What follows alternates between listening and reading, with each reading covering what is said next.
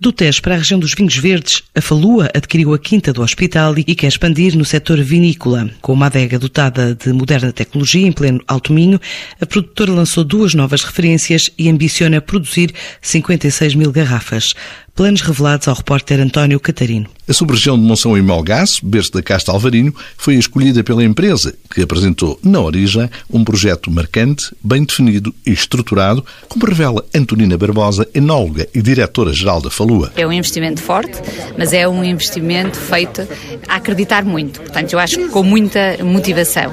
Nós procuramos sempre projetos que celebrem muito a excelência e a diferenciação e, além de acreditar apostarmos muito na qualidade de excelência nesta região, na produção de vinhos, a nível nacional e até mundial, acabámos por encontrar um projeto que nos ajude eh, neste caminho que nós temos vindo a desenvolver da qualidade e da excelência naquilo que, que queremos fazer. De facto, Monção e Melgaço, por todas as características que nós conhecemos, associadas à Casta Alvarinho, é uma região com condições naturais únicas, dadas ao relevo, aos solos, ao microclima que aqui encontramos e que nos permitem fazer os vinhos distintos e os vinhos de, de grande qualidade, de, de um posicionamento muito elevado, onde nós nos queremos posicionar nos próximos tempos. Um território com excelente aptidão para a produção de vinhos brancos de elevada qualidade. Condições que levaram a Falua a fazer uma aposta forte na região dos vinhos verdes e a lançar, para já, duas referências. Neste momento, sobre a marca Barão do Hospital, só eh, aqui posicionar, Barão do Hospital foi um dos proprietários da quinta que nós adquirimos, da quinta do Hospital,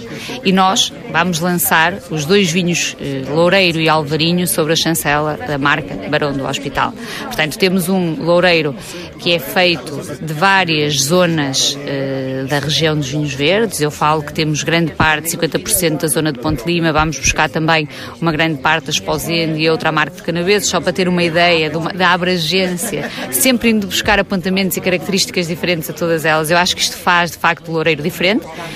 E depois temos o nosso alvarinho, 100% alvarinho, da sub-região de Monção e Melgaço, que, é um verdadeiro alvarinho, autêntico, eh, com muito terroir, com muita personalidade e com certeza de grande longevidade. Para trás, ficou um ano em que, apesar das dificuldades, refere Antonina Barbosa, a Falua navegou em águas relativamente tranquilas. Sabemos todos que foi um ano difícil. Nós, o 2020, acabou por ser um ano, eh, dentro da situação que estamos, foi um ano que, que se passou com relatividade eh, tranquilidade. Não conseguimos, obviamente, alcançar tudo aquilo que pretendíamos, também tínhamos um ano super ambicioso pela frente, mas foi um ano que acabou por correr muito bem dentro daquilo que eram as nossas expectativas, portanto, correu bem.